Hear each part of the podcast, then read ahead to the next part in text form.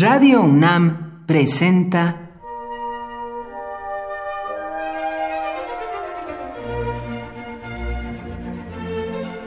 Cuaderno de los Espíritus y de las Pinturas por Otto Cázares.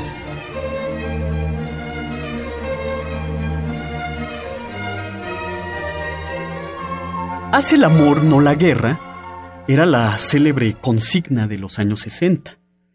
En esos años, el sexo era una revolucionaria manera de subvertir el orden establecido. Se hacía política risueña y libertaria desde las sábanas mojadas.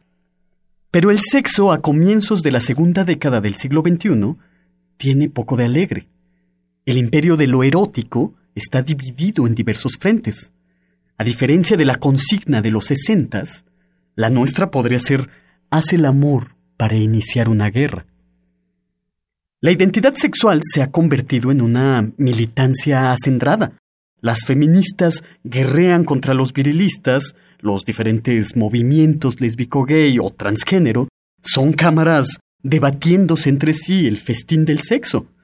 Y todos dicen, el placer es mío. Lo dice el partido del látigo y del látex, lo dice el partido lésbico-gay en alianza con el partido poliamoroso, lo dicen cualesquiera partidos de las inclinaciones o filias que ustedes deseen.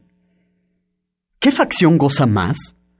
¿Cuál de todos estos partidos de la militancia del deseo tiene la hegemonía del placer del cuerpo? Habría que experimentarlo todo para dar una respuesta cabal. Experimentar una buena tunda por parte de tu dominador o tu dominadora para tener lindos recuerdos sadomaso. Practicar si eres poliamoroso, con tus cinco novios o novias, una audaz tabla gimnástica para hacer el amor multiplicando el orgasmo o multiplicando los descalabros por cinco, etcétera, etcétera y muchos etcéteras. En la antigüedad había una discusión más o menos parecida a la que estoy planteando. Los antiguos se preguntaban ¿quién goza más? ¿El hombre o la mujer? Precisamente en esta discusión se vieron envueltos en una ocasión Zeus y su esposa Hera. Fueron a consultar a Tiresias, que había sido hombre y que había sido mujer. El veredicto de Tiresias fue contundente. Si el deleite que nos origina tiene diez partes, dijo Tiresias, nueve le corresponden a la mujer y una sola parte le corresponde al hombre. Hera, como mujer de armas tomar, castigó a Tiresias con la ceguera por haber revelado el placer de las mujeres. Bueno, yo supongo que si Tiresias se pronunció de esta manera, es porque tuvo un amante de cierta solvencia o de cierta maestría erótica.